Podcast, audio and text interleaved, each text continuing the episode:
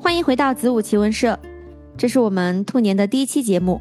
时隔两周，我们的节目终于又更新了，感谢大家的耐心等候。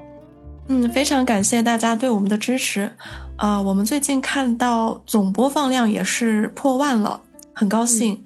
呃，这对于我们两个新主播来说也是一个很大的鼓励。嗯，是的，就看到这种正向的反馈，会让我们更有动力继续做我们之后的节目。嗯，前两周吧，就是春节假期的时候，不知道大家玩的怎么样啊？就应该是还挺丰富的吧。看了一下，最近特别是过年开始，各种电影啊、各种电视剧啊，就是影视方面好像有一个齐开花的感觉。像比如说《三体》啊、《狂飙》啊这种电视剧，感觉已经充斥了大家春节假期那几天的日常生活。好像很多人说，哎，今年长辈们怎么不催婚了呢？因为大家都在围着电视聊电视剧的剧情。哦，有那么火爆啊？其实我没有，就是没有特别关注网上的一些评论、口碑之类的。我觉得挺火的，在默默的看。对，就特别是那个《狂飙》，我甚至看到有人在问。呃，狂飙和前几年那个《延禧攻略》哪一个更爆？我是觉得都挺爆的。然后这个剧也是属于老少皆宜，大家都在聊的那种电视。嗯，它剧情但他们的那个他们的类型完全不一样啊。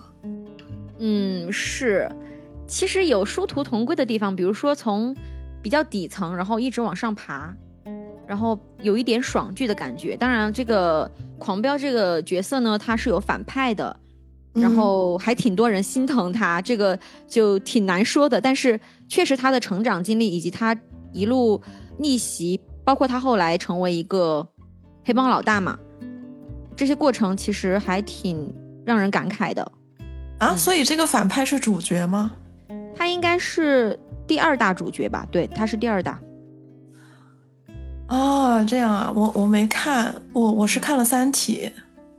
你看了吗？《三体》《三体》有看有看，我觉得他的科幻真的对，感觉《三体》我感觉他这个剧的这个更新频率有点低，就是他其实你想一下，他就演的第一部嘛，我觉得第一部的话可能本来节奏就是有一点慢，然后科幻的成分不是很多，所以它每天更新一集，然后过年又有那么多可以看的东西，所以它有一点点熄火，它有一点热度。没跟上的那种感觉，对热度没跟上，但是对就想看，但是后面没了。是，整体的那个质量还是挺高的。嗯嗯，我都看完了啊，你看完了？对，《三体》我看完了，我觉得拍的挺好的。对，而且尤其是后面，尤其是后面十集还是八集左右，看的特别爽，因为它后面就是一次性全部放出来了嘛。哦，是吗？它一次性放完了？对。腾讯搞了那个超前点播，好，不愧是腾讯，对，还是挺好看的。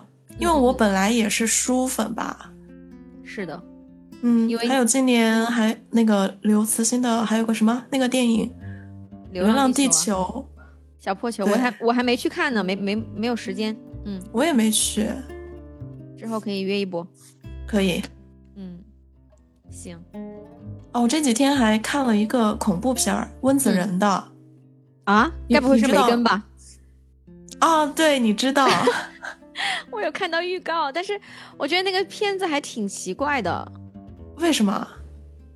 就不太像传统意义的恐怖片，当然这个很温子仁就是了，但是我一直 get 不到他的那个系列，包括前面的那些，啊。就他比较出名的什么招魂那些是吗？嗯，包括那个安娜贝尔，就他的作品不是让我觉得恐怖的那种电影。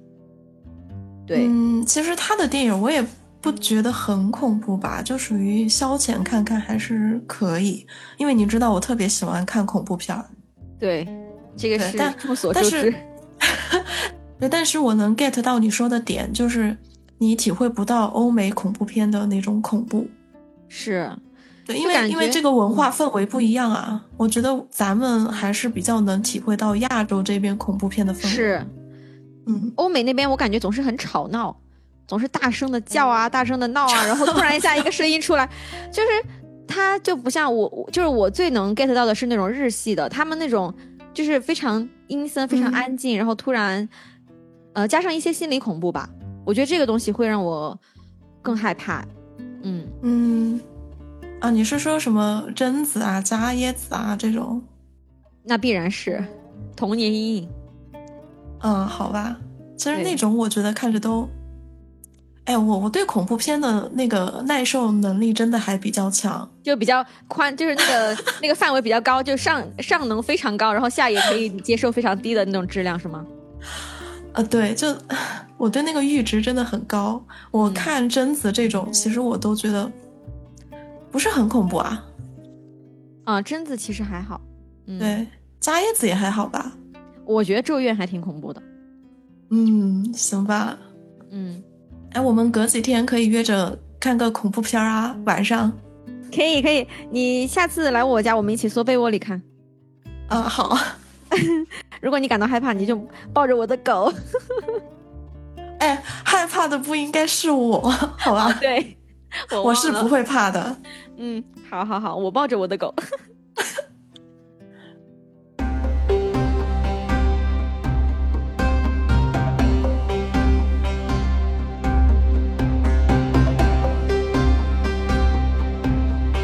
是我们二零二三兔年的第一期节目。我们让树兰来打个头阵，怎么样？嗯，可以。嗯，那这一期就由你来主讲了。嗯，好。嗯，那我现在就开始了。今天我们要讲一起美国八十年代的案子。嗯，事情呢发生在一九八三年的五月十九号这天晚上的十点四十八分，在美国俄勒冈州斯普林菲尔德市的一家医院。本来这天晚上还算平静哈，但突然。有一辆红色小汽车闯到了他们的急救室门外，一个金发女子跳下车，大声地朝医院里面的人呼叫。她指着车内说：“有人枪击了我的孩子。”啊！然后这个女人她自己左手也受了伤，看起来脸色有点苍白。那当时医生和护士一见这种情况，肯定立马肾上腺素飙升噻。嗯，他们就跑过来救人。车上呢有三个小孩。其中一个很不幸已经身亡了，另两个呢伤得很严重，立马被送去抢救。这位金发女子呢伤得比较轻，子弹并没有打到很深的地方，她也进行了处理。同时呢，医院的接待员感觉也嗯很有经验的样子，马上就报了警。嗯，哦，那我们来看一下到底发生了什么事儿。这个开车的女子呢名叫 Diane Downs，二十七岁，是美国邮政局的员工。呃，他说当晚是这样的，他去了一个同事家，这个同事之前说他想买马，那达燕恰好看到一个出租马匹的广告，觉得哎很合适，想告诉这个同事，但是呢，他跟这个同事也不是特别熟的关系，没有电话，啊，你知道，呃，这个背景是八十年代嘛，嗯，那个时候通讯手段不是很发达，他没有电话的话就。没有办法很快的联系到，对，所以呢，他就开车，决定开车带着广告亲自去这个同事家拜访。于是呢，他就吃过晚饭后，带着三个孩子开车去了。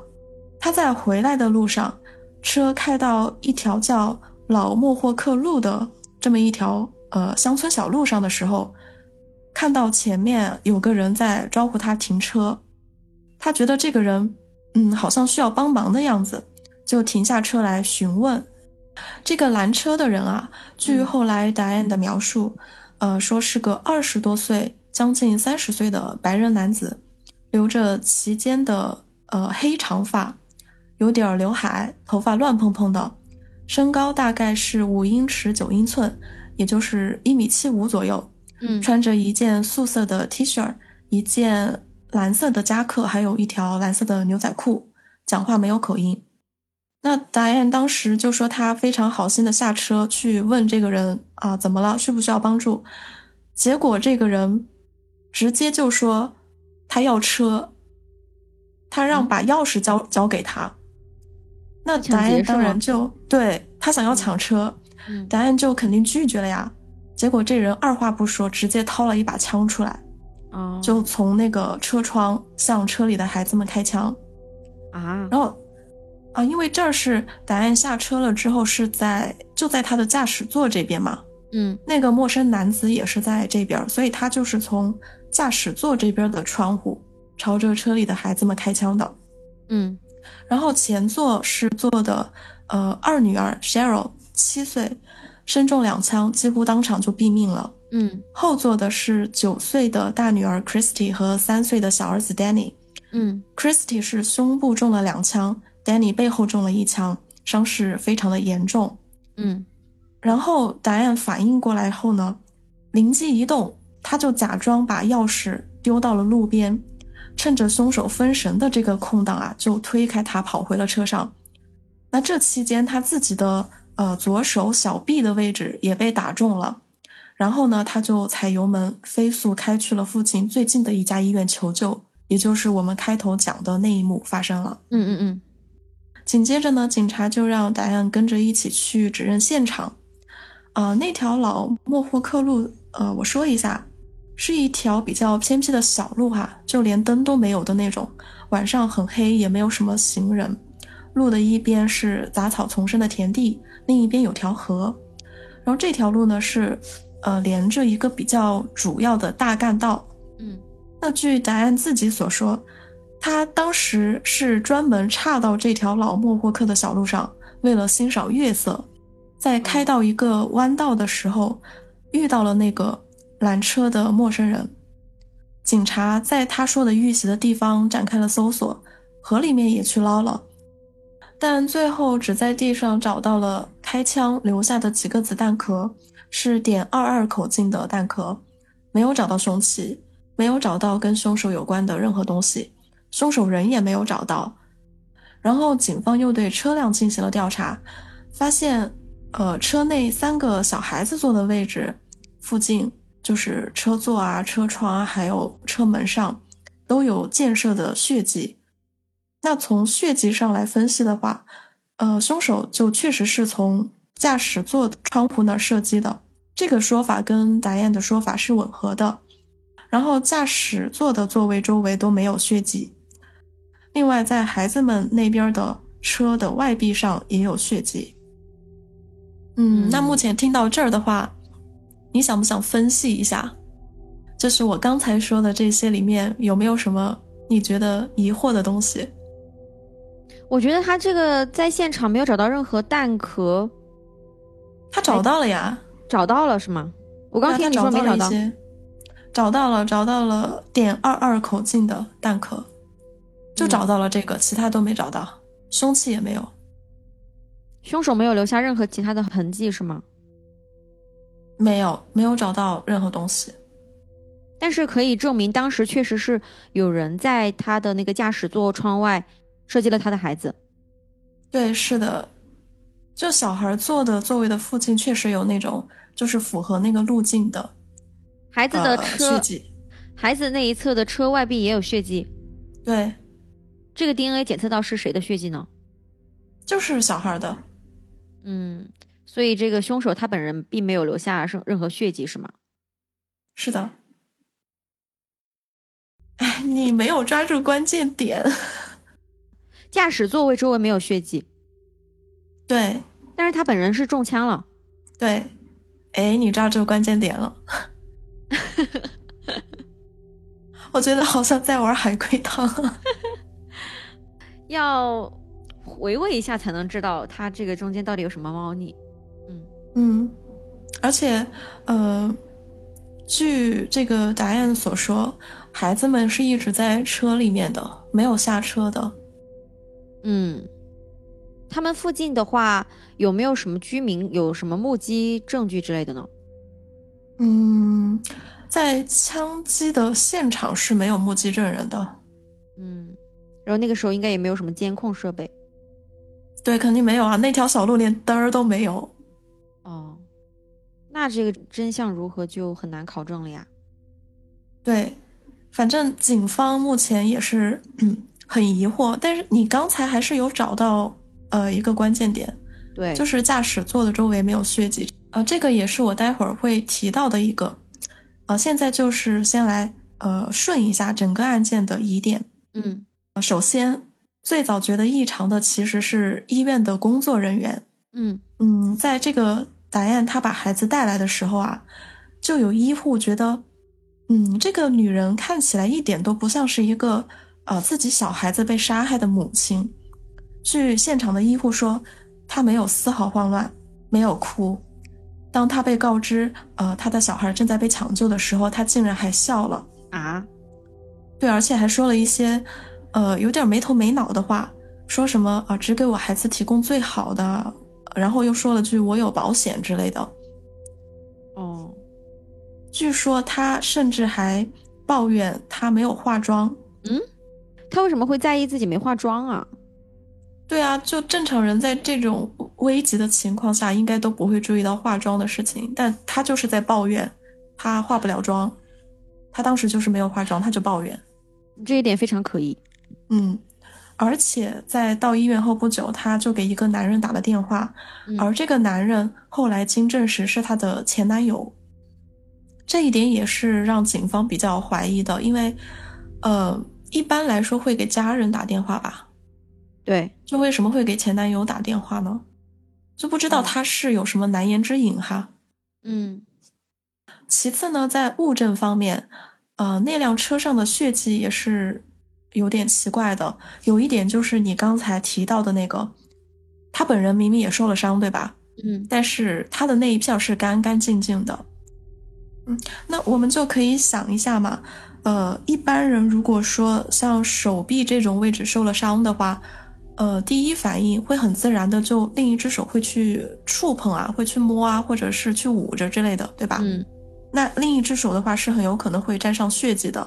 嗯，然后呢，啊，我顺带一提，他是右撇子，啊，所以他右手沾上的血迹可能性是非常大的，而且他后续又在开车。那他肯定要摸方向盘啊，对呀，他肯定要挂档啊，那所以他那一片儿没有血迹，就蛮奇怪的，对吧？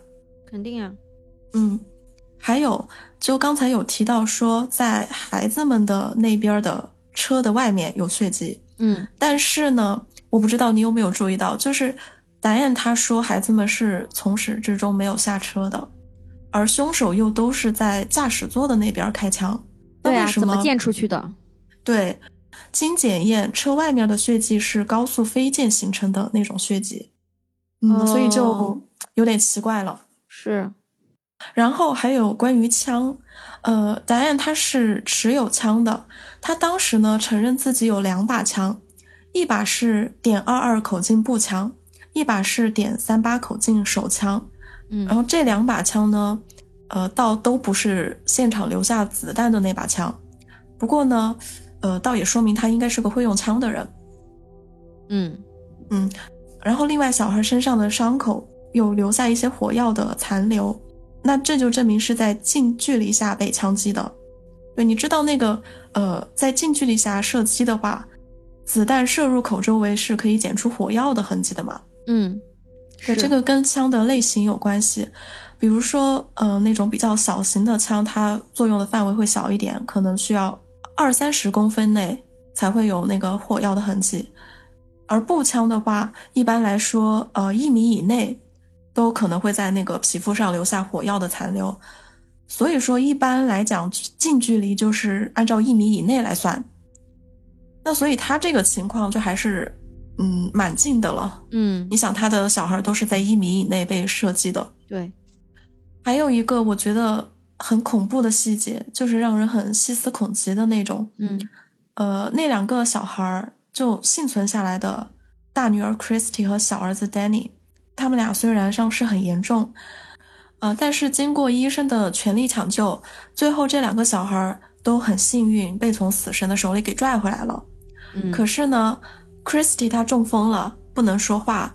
呃，这个应该是中枪导致失血过多。导致了缺血、缺氧，嗯，然后就伤到了大脑负责语言这块功能的部位，而 Danny 呢是腰部以下瘫痪了。那后来当 Christy 被允许探望的时候，答案就去看他嘛。啊，当然他看望的时候，病房里还有其他的医护人员和警察哈。但是现场的警察就发现了一个事情，他发现 Christy 在看到妈妈的时候，眼睛里居然是恐惧的神色。而且他连着的监护仪上显示的那个心率啊，是陡然猛增，这个就很能说明问题呀。对，很奇怪是吧？对，这个首先小孩儿他的眼神啊，他的表情啊什么的都是不太能撒谎的，嗯，再加上他的那个心率更是不能撒谎，对，这种生理反应完全可以反映出来，对他对这个母亲是很恐惧的。对，但问题就是现在他说不了话呀。对，这两个小孩都没有办法，都伤的太严重了。嗯，那个瘫痪的小孩应该能说话吧？对，但现在也在，也还在那个危险期呢，嗯，也是都。说不了话。而且你想，你想那个 Danny 太小了，三岁，哦，对他能知道什么呀？确实。嗯，但是他们虽然说不了话，这个这个反应还是可以让警察得到一些信息的呀。啊，对，这个肯定是。所以嗯后来警方就特别怀疑的 Diane，就怀疑他跟这个案件有关系嘛。嗯呃，那么现在案发当时到底发生了什么，就还完全搞不清楚。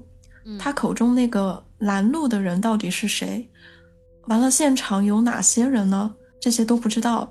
但是 Diane 的嫌疑倒是非常的大。那接下来我就讲一下 Diane 她家里面的故事。嗯啊，提醒一下，接下来的有一些情节可能是他们各方人员自己的说法，他们的呃说法之间可能会有些出入，也可能不是完全的真相，因为有一些细节上的真相确实是无从考究了。所以怎么说呢？这个就看你愿意去怎么相信。嗯我说的时候也会说一下，就哪一些事情是谁说的，也会讲的。好，那么，Diane 她是一九五五年八月七号出生在美国亚利桑那州的凤凰城，她是家中的老大，还有两个弟弟和一个妹妹，家里面有四姊妹啊。她的父母都是那种，按照她自己的话来说，就是做事情都希望按照书上写好的步骤去做的那种人。所以呢，他从小也是遵循着父母各种的规矩长大的。那他自己说，他小时候过得反正挺不好的，他母亲对他的关注非常少，花了很多时间在他父亲身上，而他父亲就是这个家里面那种绝对的控制者的地位。在他十二岁的时候，他父亲开始猥亵他，但是，对猥亵，但是没有达到乱伦的那种程度，你明白我的意思吗？嗯啊，可能差不多就是爱抚啊这种之类的。嗯比如说，他说他父亲会开车带他出门去那种人烟稀少的地方，让他在车上自己把内衣脱掉，然后他父亲就会乱摸他之类的。哎呀，好恶心啊！这种受妇，然后他说，他十三岁的时候曾经有试图自杀过，再后来呢，他父亲突然有一天就不知道为什么停止了这种变态行为，就像一切都没有发生过一样。但是他的父母对于这种说法，就对于猥亵的这个说法是否认的，而且令人迷惑的就是，Diane 她自己后来也撤回了这个控诉，所以关于这个事情到底怎么样就不太知道。嗯，就是也是他的一面之词嘛，不知道真相如何。对，因为这个事情也什么证据都没有，你不要说人证，这个东西物证也 没有办法呀，这种事情不太可能会留下物证。对，之后到了十四岁的时候，也就是一九六九年，他进入了凤凰城的月亮谷高中。从这个时候开始啊，他不再像过去家里要求的那样非常的保守啊，他就开始打扮了，留时髦的发型啊，穿时尚的衣服呀、等等。呃，怎么说呢？就是开始变得有点叛逆。他的全名里面本来其实还有一个 Elizabeth，嗯，她是叫 Elizabeth Diane，但是呢，他就是自己把这个 Elizabeth 删掉了。为啥？也正是就是叛逆嘛，就是叛逆。叛逆到改名字是吧？对，所以他后来呃名字就是单独的叫 Diane。嗯然后也正是在这个高中，她遇到了一个叫做 Steve Downs 的男孩儿。哦，听这个姓的话，应该就知道这个是她未来的老公。嗯之后，他们两个人很快的坠入了爱河。毕业之后呢，Steve 加入了海军，Diane 则去了太平洋海岸浸信会圣经学院，两个人就分开了，开始了异地恋，靠通信来维持他们的恋情。可是 Diane 她并不安分啊，一年之后，他就被学院开除了，原因是滥交。滥交啊？对，他就是到处招蜂引蝶的。嗯，被开除了之后，他就回到了亚利桑那州的家里面。然后这样到了一九七三年，Steve 从海军回来了，两个人在那年的十一月十三号结婚了。这个时候的 Diane 才十八岁。其实他的父母是一直反对他和 Steve 交往的，不过他也并不理会他父母的意见啊，坚持和这个 Steve 在一起。而他自己后来说，他结婚很大程度上是因为想要嗯逃离原生家庭。还有一个原因就是为了能生孩子，啊，他很喜欢小孩是吧？对，或许准确来说是他喜欢生孩子，这个后面也会有提到。好吧，嗯，那她婚后过得幸福吗？也并没有。据她自己说哈，她谈恋爱的时候觉得，呃，Steve 这个男人很不一样，跟别的男人好像都不一样。但是，呃，结婚不久后，结婚两个月后，她就发现。老公和他的父亲好像没有什么区别，而且 Steve 放在她身上的注意力也也减少了，就不再像婚前那样那么关注他，所以他对这个也非常的不满。那两人就产生了各种各样的矛盾嘛，也过得不是很好。但是在各种矛盾中间，他们还是生了孩子。他们的第一个女儿 Christy 就是在婚后第二年，一九七四年十月七号出生的。生了这个孩子之后，达燕就做了一个，嗯，不太寻常的决定。他决定要去参军，啊？对他去参加了空军，蛮奇怪的，对吧？参加空军的话，不是需要训练吗？这些东西都是有一些前期培训的吧？对啊，他就是去训练啊。哦，那他参军是对家庭生活感到厌倦了吗？我觉得一般的母亲的话，刚生下孩子肯定是舍不得孩子的呀。嗯，据说他去参加空军的原因是他想要，呃，维持家庭的稳定。啊？嗯，是这样的说法。他自己的说法吗？是的。嗯，蛮奇怪的。不过他也没有训练多久，他训练了三个星期吧，就因为伤病卷铺盖回家了。回家之后呢，嗯，很快他又怀上了孩子，二女儿 Cheryl 就是在一九七六年一月十号出生的。哦，那这儿的话，我就可以算一下。如果说二女儿 Cheryl 是七六年一月出生，那我们按怀胎十月算的话，那就是在七五年的三月份怀的，可能是这个时候怀的。那大女儿 Christy 是七四年的十月份出生，也就是说在十月到七五年的三月份这中间，她就去参军了。那她的大女儿 Christy。顶多五个月吧，应该不到。对对，对所以他在 Christy 特别小的时候就特别奇怪，跑出去参军，虽然说没有成功哈。然后在一九七六年、一九七七年的这两年间，她曾经带着两个孩子很多次离家出走，但是最后呢都被她老公 Steve 找回去了。哎，反正看得出来他们俩就过得不太顺。到了一九七八年呢。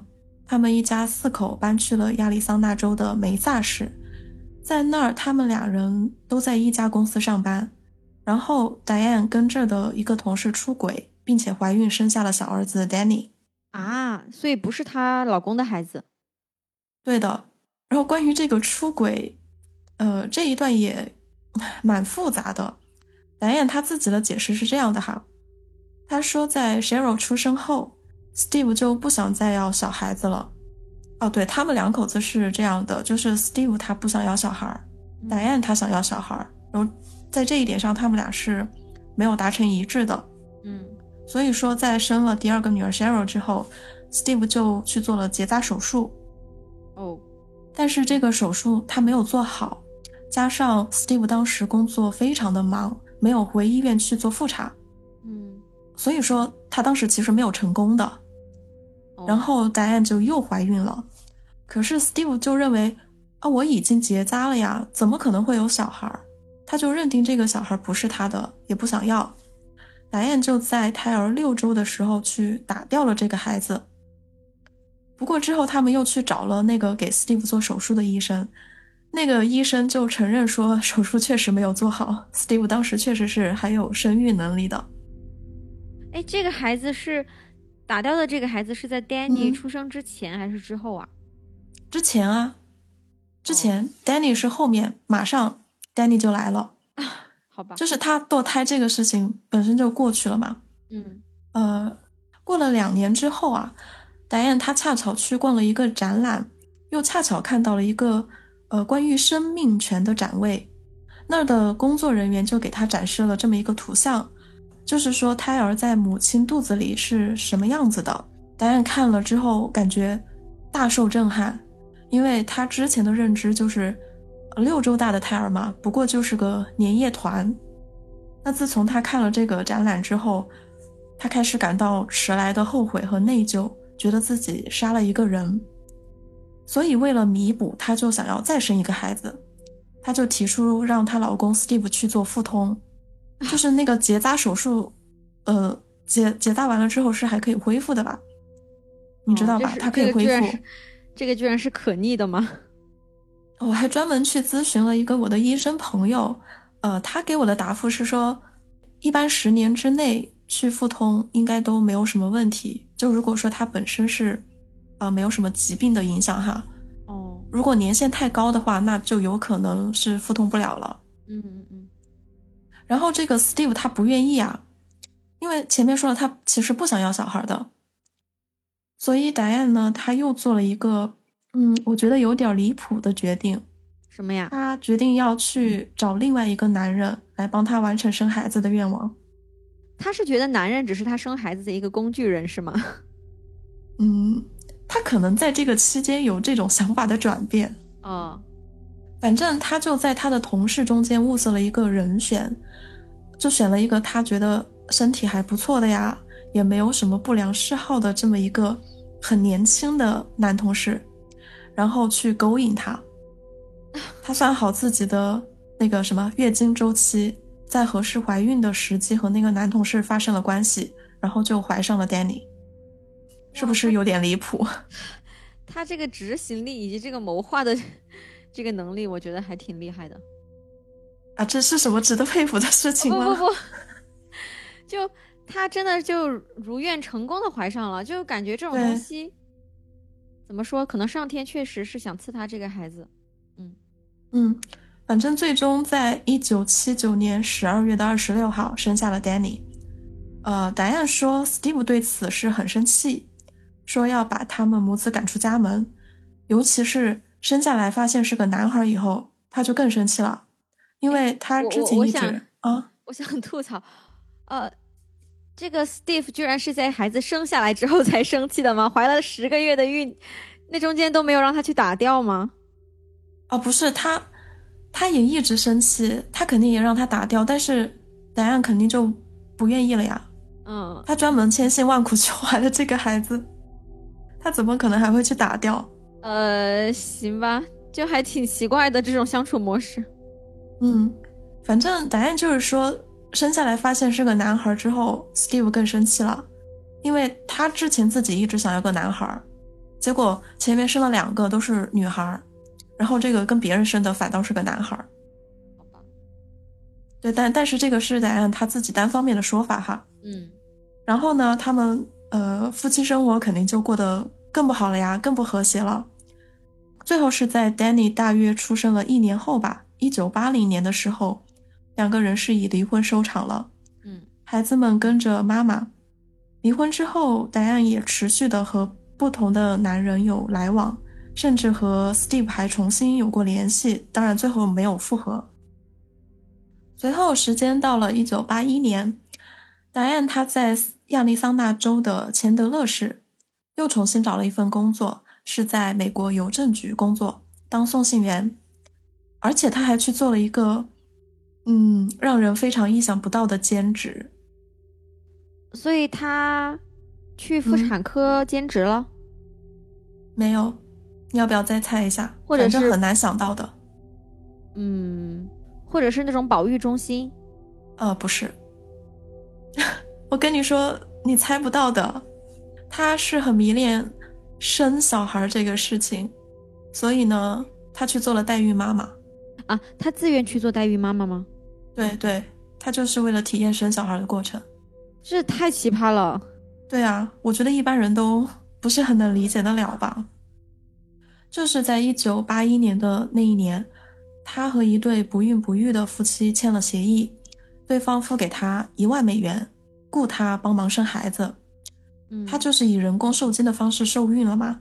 然后在第二年的一九八二年五月八号，成功的生下了一名女婴，并且交给了那对夫妻。他后来自己对于这段的经历是这样的描述：他说，那是我整个生命中最稳定的时刻。我有了一个目标，呃，从我还是小孩子起，这就是我全部的苦恼。我为什么在这儿？只是为了让我的父亲能够对我大喊大叫吗？只是为了让我的丈夫可以批评我吗？只是为了照顾我自己的孩子吗？但是这些人需要我，他就是指那些不孕不育的人啊。嗯，这个事情就使我成为了一个人物。我告诉那些不孕不育的父母，那个婴儿为我所做的。比我为他们所做的还要更多啊！呃，我觉得他内心是有一种缺失感吧，他很希望得到别人的认可。然后呢，他觉得他生孩子这件事情可以给别人带来巨大的满足，然后他自己就有成就感。也许是他在其他地方找不到这种成就感和认同感。对，有可能他说这个事情让他觉得自己，呃，是个人物了，找到了目标了。嗯。而且他应该在，比如说他的父母那儿，在她丈夫那儿，她都没有真正得到他们的认可。嗯，她本来是不符合做代孕妈妈的要求的，因为她并没有通过代孕前的检测，因为他们做代孕之前都是需要去筛选的嘛，就是要看这个人他身体上啊、精神上有没有问题，适不适合去怀孕。嗯，那他就是没有通过精神方面的检查的，检查就是显示他智商还不错，但是有精神问题。那后来不行啊，对，是不行。但后来就不知道他用了什么手段嘛，估计是他隐瞒了自己的这个问题，才成功的去给别人代孕了。那他也够缺德的。嗯，确实，感觉这完全是为了自己呀。对，如果他。多次代孕的话，给人家家庭带来多少影响啊？嗯，主要是精神问题会遗传的呀。就万一那个小孩儿把人家家族都给毁了。嗯，我们接着说，呃，说一下他的男女关系。反正这方面他一直都是比较乱的。前面也说了嘛，就比较招蜂引蝶的这么一个人。他在钱德勒上班的时候，也是和多名同事都有染。其中也不乏一些已婚男士，他可以说是很擅长引诱男人的这么一个人哈。不过呢，他似乎也都不太走心，一般都是不会有很长久的关系的。直到他和一名叫做 Robert 的男同事扯上关系，啊，这个人就是之前他在医院打电话的那个前男友。嗯，这个 Robert 也是一个已婚人士，他被轻浮的打样这么一勾。轻易的就上钩了，两个人就搅在了一起。但是这次戴安却陷进去了。所以说，常在河边走，哪有不湿鞋，对吧？嗯，反正他就陷入了热恋。不过呢，他这场热恋是单方面的，感觉 Robert 没有他陷得那么深。他们的关系持续了几个月吧，期间戴安就极力的劝说他跟老婆离婚。Robert 就在老婆和情人之间摇摆不定的，但最终呢，还是决定啊玩够了就要回归家庭。那据 Robert 所说，他在一九八三年的二月份，也就是枪击案件的三个月前，他跟戴安正式的提出了分手。戴安就质问他说：“你到底爱谁？”Robert 回答说：“爱我老婆。”戴安听了之后就歇斯底里，整个人都发狂了似的。然后那男的回家，他就一直跟着。男的把他关在门外，他就疯狂的敲门打电话。第二天，他甚至还又直接找上门去找人家的老婆对峙，就跟人家说：“哎，你们俩怎么怎么样？你们婚姻怎么怎么样？”就对人家指指点点的。结果最后人家就直接把门甩他脸上了。啊，那他现在就是被 Robert 甩了嘛？被甩了之后，他主动申请调去了俄勒冈州尤金市上班。后来 Robert 告诉警方，他在 Diane 离开了之后是松了一口气的。因为之前达安曾经跟踪过他，还说过，不然就把你老婆杀掉吧，这样我们两个人就可以在一起了。就说过这种有点恐怖的话。他是有多喜欢这个 Robert 啊？嗯，很喜欢。那这为什么要把这个 Robert 拎出来说呢？因为警方发现这段不正当关系，有可能就导致了后来的枪击。现在表面上看似两个人关系是结束了，但实际上，答案他还是没有完全放下。他去了尤金之后，依然还是会给 Robert 写信啊、打电话呀，就还会去骚扰别人吗。而且他也在自己的日记里面写了很多给 Robert 的情书。啊，这里有一些截取的片段，比如说在一九八三年的四月二十一号，他写道。我仍然把你当做我最好的朋友和情人，而你却一直叫我离开，去找别人。他四月二十九日写道：“小令说什么并不重要。”这个小令就是 Robert 的老婆。嗯，他说小令说什么并不重要，我有点难过。他让你相信孩子们会是一个负担，因为我知道这不会是真的。而在五月十一号，他又写到。也写了他的三个孩子。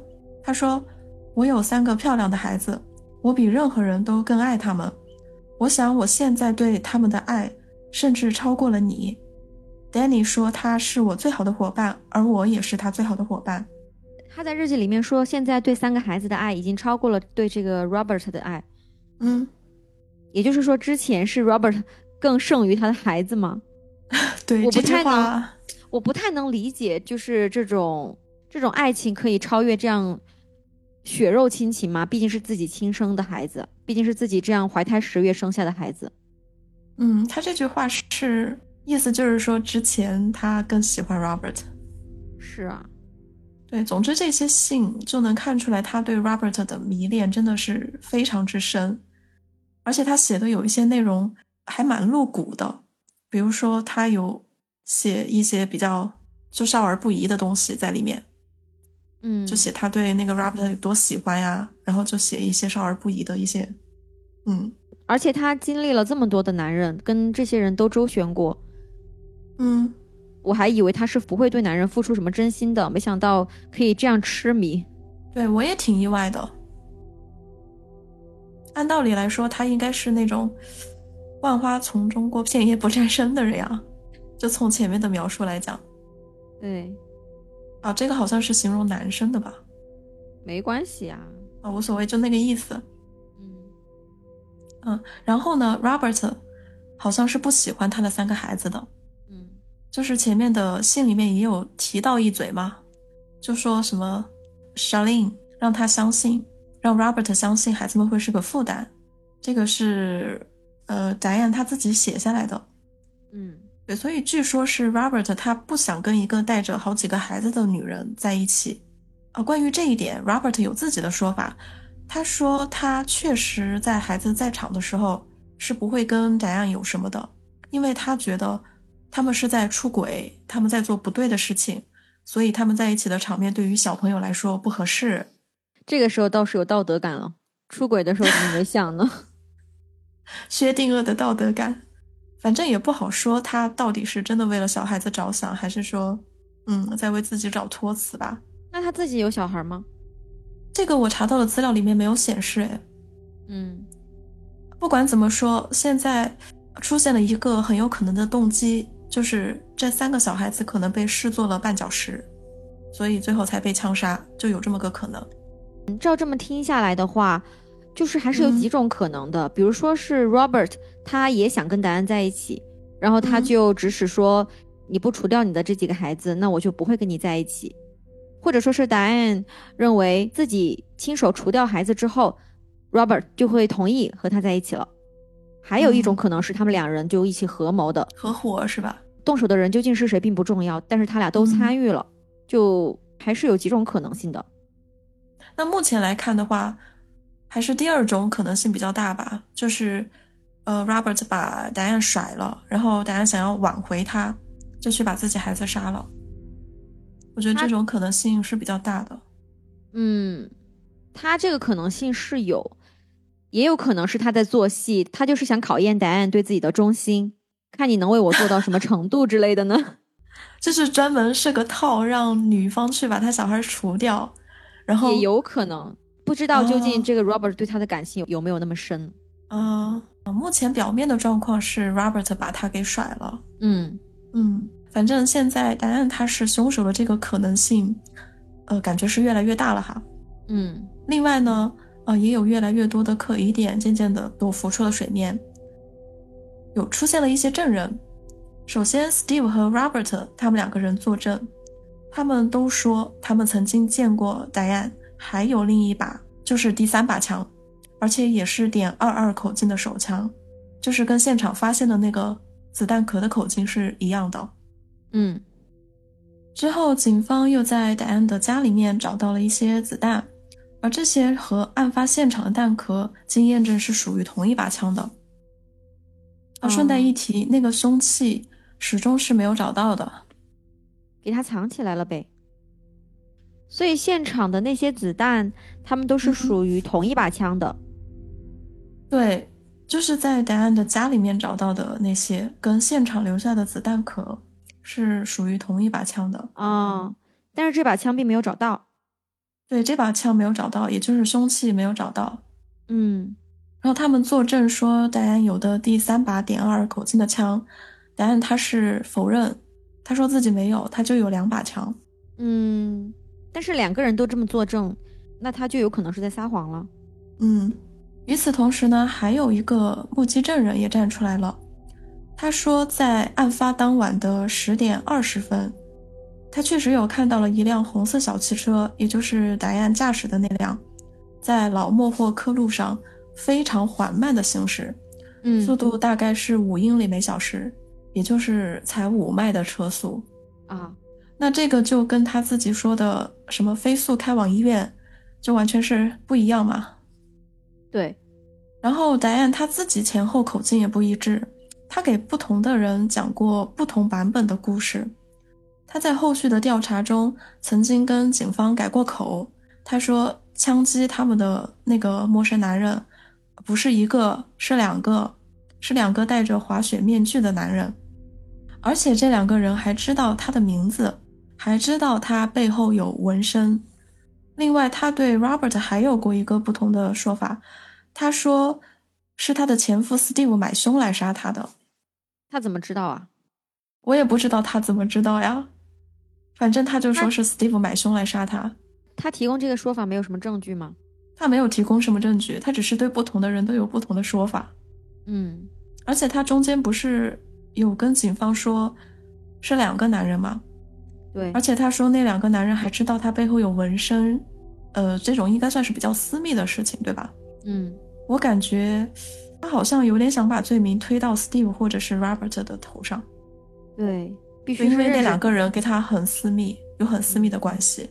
是，那么听到现在，呃，你也应该知道这个 Diane 的嫌疑是非常的重大。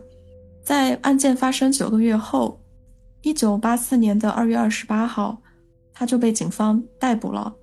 在被逮捕前的九个月里，他一直都住在亚利桑那州的父母的家里面，两个孩子一直都被保护了起来，他不被允许和孩子们接触。而当时的媒体呢，也对这个案件进行了很多的报道，还有那种好事的媒体就给他取了一个外号，叫做 Princess Die”，呃，死亡的那个戴。他这个就是取了那个谐音，就 Princess Die”，戴妃，戴安娜王妃的谐音。对，因为他的呃发型跟戴安娜王妃有点像，然后他们就用这个来，对他们就用这个来恶搞。有点过分，其实我觉得。对啊，被捕之后，他被起诉了谋杀罪、谋杀未遂以及伤害罪。他本人对所有的指控是均不认罪。对于前面说到的那些疑点，他和他的律师都有提出对应的一些解释。比如说前面有说他在医院的过分冷静，是吧？嗯，他说是因为从小被父亲教育的很严格，要控制自己的情绪，不能哭，不能外露，所以才会这样。然后关于车外面的血迹，说是在医院把孩子抱出去的时候，血流到车外面了。这肯定就是假的呀！人家都说了是高速飞溅的那种效果嘛。嗯，对，这个还是有点不太能解释。嗯，关于凶器，也说了一直都没有找到的嘛。他本人也一直否认自己持有第三把枪。他承认的那两把枪呢，他说都是出于保护自己还有家人的目的。就是为了以防万一才准备的，而且到目前为止也从来没有用上过。还有在他家找到的那些弹壳，他说是调查人员栽赃他，从案发现场拿走，偷偷放他家里面，然后假装是在他家找到的。还有关于那些情书，戴安说那些并不能说明什么呀，他对 Robert 早就已经不感兴趣了。如果真的那么爱他的话。那干嘛不把这些情书寄出去呢？然后他对于凶手不同的描述也有说辞，他说是因为他精神不太好，他分不清梦境和现实，可能是做梦梦到的。这个就完全没有说服力了。嗯，我觉得他挺多说法都没有说服力。对，很混乱。啊，虽然他现在看起来有点在胡搅蛮缠吧，但是。确实，警方这边也没有找到那种最直接的证据，因为凶器都没有找到啊，对吧？那所以接下来的这个证人就很关键。在这场案件中，其实还有一个很很关键的证人，你还能想起来是谁吗？呃，除了目击证人以外，还有他当事人吧，受害者。对，就是幸存的 Christy。对，那个 Danny 因为太小了嘛，他做不了证，而且伤得很重。然后 Christy，呃，不是中风了，不能说话嘛。比较幸运的就是在审判进行的时候，他在医生的治疗后已经恢复了一定的说话能力，是可以作证的。哦，那还挺好的。对，不过对于一个小孩子来说，还是蛮痛苦的这个事情。刚刚从鬼门关走了一趟回来。又要在这种场合来指认凶手，而且这个凶手很有可能就是他妈妈。对，但反而是这样，他才更不可能是说谎，因为他没有理由对自己母亲做伪证啊。嗯，确实，而且这个也实在是没有办法，他是现场唯一可以作证的人了。嗯，于是呢，年仅九岁的 Christy 就站上了证人席，在场的检察官非常耐心地询问了关于。那个可怕的夜晚发生的一切，这个检察官人还是蛮好的，一边问一边安抚，就等他慢慢的回答。Christy 就一边流泪一边颤抖着说：“那天晚上没有出现任何其他陌生人，他看见妈妈从后备箱取了个什么东西出来，然后开始朝着车里面的他们三个人开枪射击。”检察官就问。就特别直接明了的问他说：“是谁开枪打了你？”Christy 就直接回答到说：“妈妈。”那他的这个证词就是一锤定音吧，就起了很关键的作用。对，答案这边还是在继续辩解的。他的律师说，Christy 这么说可能是因为他看到了车窗上妈妈的倒影，然后因为发生的事冲击太大了，以至于年纪小小的他就搞错了，以为凶手是妈妈。这种怎么可能会搞错啊？他那个女儿已经九岁了呀。嗯，他这个辩解就是非常苍白无力啊。那最终陪审团在商议了三十六个小时之后达成了一致，认定答案是有罪的。一九八四年的六月十七号，他被判处终身监禁，外加因为使用枪支还被判了五十年，并且在服刑二十五年之后才可以考虑假释。他还被精神病学家诊断为自恋型、表演型和反社会型人格障碍，这么多种啊！嗯，在审判期间，呃，还发生过一件让人很大跌眼镜的事情，我觉得你也猜不到。戴安她在这段时间还生了个孩子啊？嗯，在受审的时候，对，呃，是他在被捕之前怀上的。不过他没有透露孩子的父亲是谁，也没有人站出来认领。然后在一九八四年审理一个月后，她生下了她的第五个孩子。她给这个女儿取名叫做 Amy。这个孩子不是她代孕的吧？不是，就是她自己生的。她又找了一个男人生了个孩子。她是为了躲避刑拘吗？呃，当时是有人这么怀疑的，就是觉得她可能是在通过怀孕这个事情来呃博取同情。嗯，呃，他本人在一九八三年的时候，也就是他还怀着那个第五个孩子的时候，倒是有接受过采访，有说过这个事情。记者就问他说：“鉴于你目前的犯罪嫌疑，如果你现在怀的这个孩子生下来之后被带走了怎么办？”他笑着回答说：“没有想过这个问题，不觉得孩子能被带走啊，很可笑。但是他最后反正是没有能如愿吧，在他被判刑的十天前，这个孩子就被政府接管了，随后被收养。当然也不可能叫 Amy，，肯定是改名了。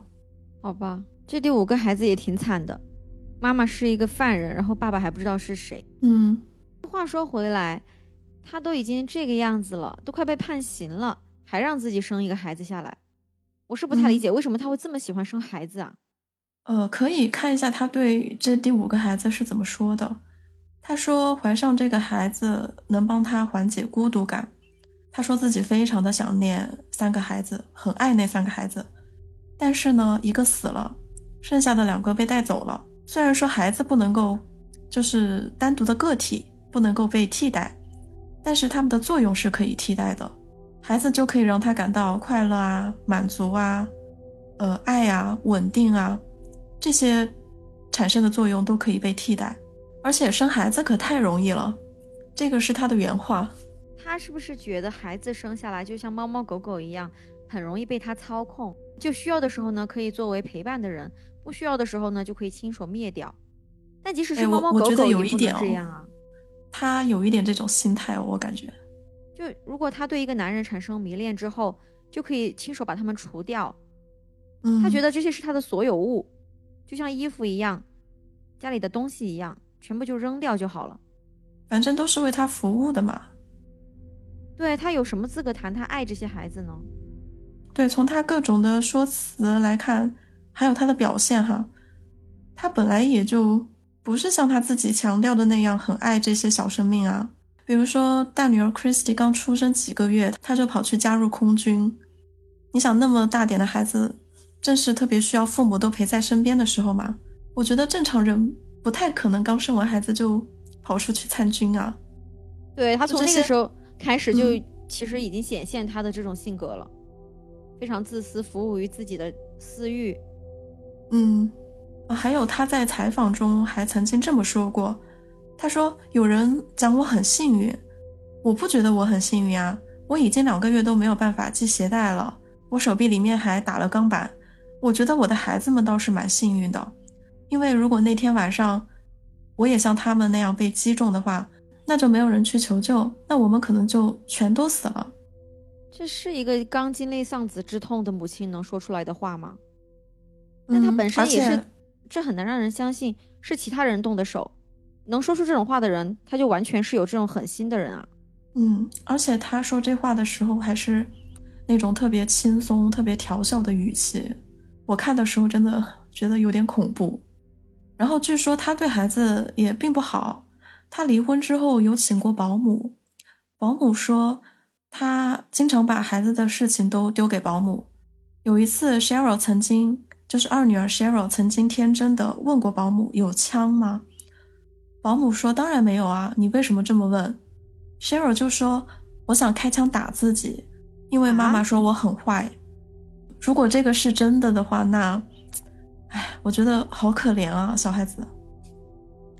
就感觉在孩子的成长过程中，他应该是有进行 PUA 的。PUA，对啊。”他让孩子说出自己是很坏的这种话，还要开枪打死自己。对，可能他经常在孩子面前念叨。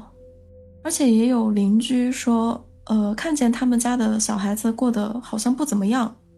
Christy 能说话之后，也曾经说过妈妈会打他和弟弟妹妹。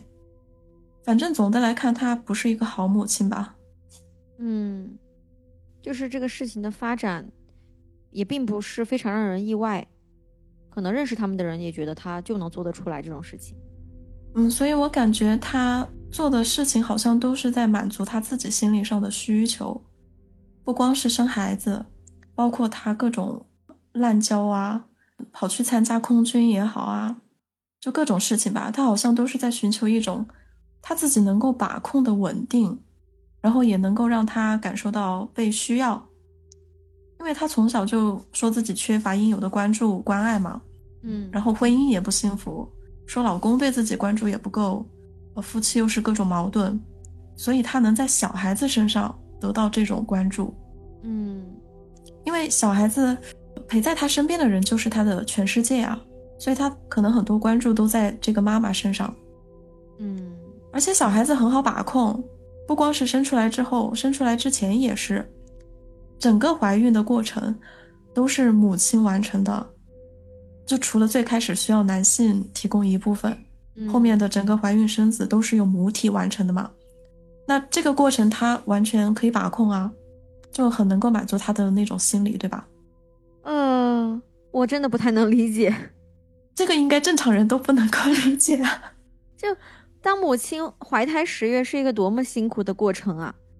呃，你要是你要用这种把控的词语来说，我都觉得有点亵渎母亲。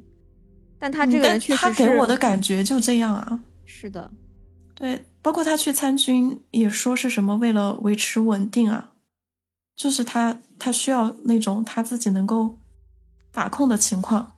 嗯，而且他后来还说，他在经历了失败的婚姻之后，就认识到婚姻不重要，男人不重要，拥有孩子才重要。反正他能生，就这个意思。孩子这么重要，你还要把他们毁掉？就像你说的，可能对他来说，就像猫猫狗狗，能提供他想要的就放在身边。要是他有其他更想要的东西了，他就会把这些绊脚石踢开。对，而且好像孩子对他来说是可再生资源一样，杀掉几个以后可以再继续生。嗯，哦，我们刚才讲到他判刑了嘛？但他闹的事儿还没有完。他被判刑之后，被关押在俄勒冈州的妇女惩教中心。在服刑三年之后，一九八七年的七月十一号，他越狱了。啊，他越狱了？对，就很能闹腾。他那个监狱的周围围墙挺高的，有十八英尺高，也就是差不多五点五米，而且是有两道这种围墙，他都翻过去了。哇，他体力还挺好的。对，然后翻过去了之后，他躲到了一辆卡车下面，等了几分钟之后爬出来，大摇大摆的离开了。那一九八七年的话，应该那个时候的安保措施还不是很好，也不是说安保，主要是监控吧，可能。嗯，那个时候监控可能不是那么普及。随后就展开了一场大规模的搜寻，FBI 也出动了，他们在达彦的牢房里面。找到了一张纸，通过了一定的技术手段去分析这个纸上的压痕，还原出了纸上原本写的东西，是一个地址，还有标示这个地址的简易地图。哇，那挺巧妙的。嗯，然后根据这个线索，就在他逃跑十天之后，警方在距离监狱还不到半英里的一间公寓里面把他抓到了。他当时和狱友的老公待在一起，所以说就是他越狱这件事情，就是他的狱友有帮助她，然后越狱之后呢，这个老公就帮忙接待她，帮她帮她做掩护。我觉得是有可能，但这一点我查到的没有什么特别仔细的说明。嗯，那她被抓回来了之后呢，政府就觉得得让她转移一个地方，因为政府担心她出去之后有可能会去找自己的孩子。因为他之前确实有这么叫嚣过，所以在同年的十一月份，他被转移到了新泽西州的一个安全级别最高的克林顿惩教所。此后多年间，他又被转移过很多次。服刑期间他还拿到了一个通识教育的副学士学位啊。这个这个副学士学位，我查了，是一种高等院校设置的学位，就是澳洲啊、美国、加拿大那些国家有的。他一般是需要学两到三年的时间，低于学士学位。我猜可能就是类似于我们的大专吧。嗯，有可能吧。他，嗯，我觉得他这个人还真是闲不住，闲不住，要不就生孩子，要不就读书，总是有在做什么事情，哪怕是服刑，还考了一个学位。嗯，其实前面有提过，他智商还不错的。是。那后续当他有资格去申请假释的时候，他就分别在二零零八年以及二零一零年申请过两次。反正他依然都坚持自己是被冤枉的，嗯，最后也没有通过，而且根据新的法律，他必须再等十年才能够再次申请，所以他又等了十年，在二零二零年的时候，他又再次申请，仍然被拒绝，直到今天，呃，他已经六十七岁了，还仍然在狱中服刑，反正从始至终吧都否认罪行。关于这个案件，也有一些相关的呃文艺作品。一九八七年的时候，一位叫做 Anne Rowe 的作家，根据该案写了一本书，叫做《Small Sacrifice》，小小的牺牲。嗯，一九八九年根据该书改编的同名电影上映。同样，一九八九年的时候，Diane 他自己也出版了一本自传，叫做《Best Kept Secrets》，最佳机密，应该这么翻译吧？嗯，他还真给自己脸了，把自己的这些犯罪说成什么最高机密、最佳机密。他也是抓住了大众好奇的心理嘛，应该还是有很多人都想知道凶手本人是怎么来讲这个故事的。那说不定他真的有很多没有告诉警方的秘密啊。那么案件到此为止就讲完啦，但最后还有一段，也是我自己觉得比较令人感慨的一个后续吧，是关于他的几个小孩的。啊，准确来说是关于他的某个小孩的。嗯，可以先说一下，Christy 和 Danny 这两个人，他们在案件后的一九八六年，被当时的那个检察官收养了。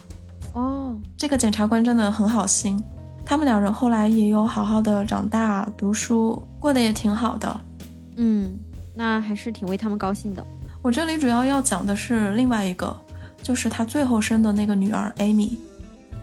他被收养后是改名成了 Rebecca。他从小就知道自己是被收养的，然后他很好奇自己的亲生母亲是谁。但是呢，养父母认为这肯定不能够把答案的事情告诉他呀。嗯。可是就在一九八七年的时候出了个变故嘛，就是 Diane 她越狱了。对。然后大家不是都很怕她去找自己的孩子吗？虽然实际上那十天他并没有去找孩子，但这场越狱就让养父母也很担心。出于无奈，他们就把 Rebecca 的身世告诉了周围的一些大人，就比如说保姆之类的人员，就是让他们多加小心，别让陌生人抢了孩子之类的。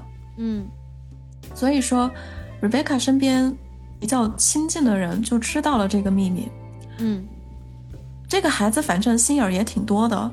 他在十一岁的时候，他就从保姆那儿套话，假装自己知道真相，然后去诈保姆。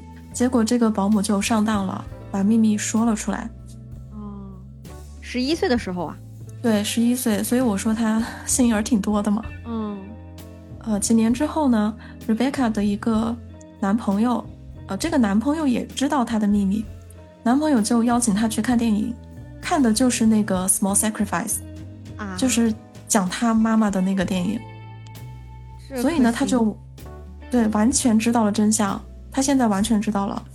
他在知道之后呢，他的生活轨道不知道为什么就哎就开始歪了，往不可控制的方向发展，就好像他身体里面流着他那个妈妈的血在控制他一样。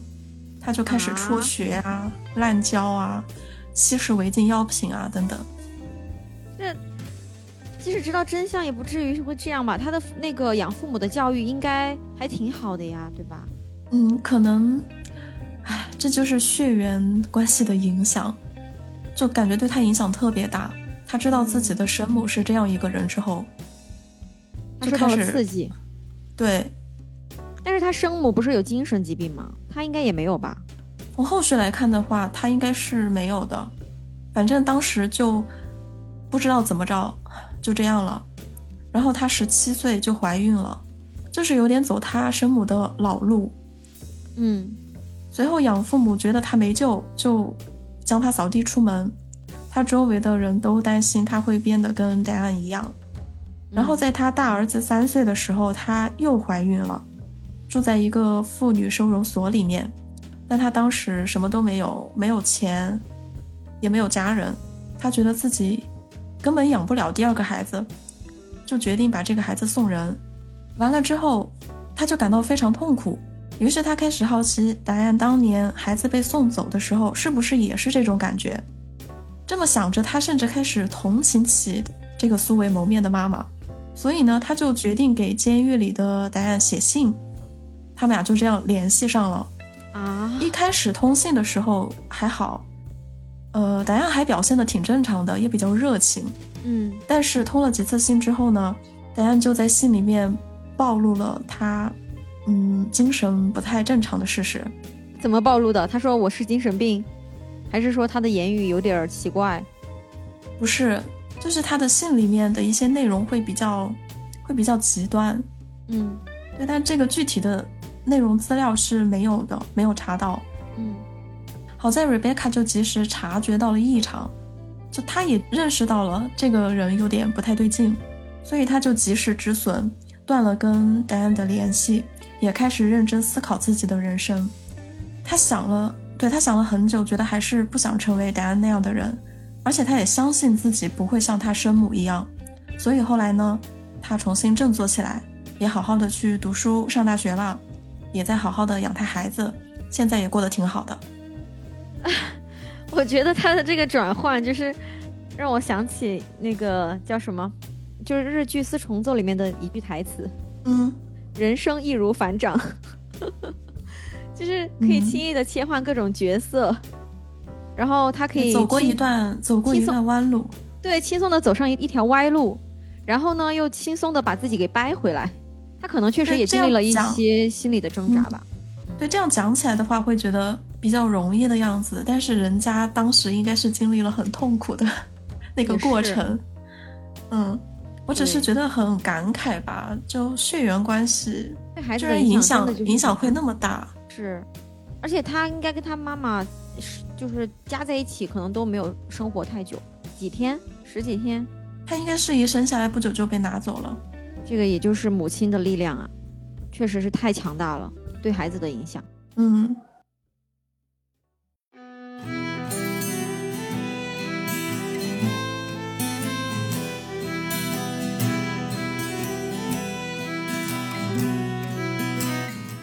今天的节目到这里就结束啦，喜欢的话请点赞、收藏、评论。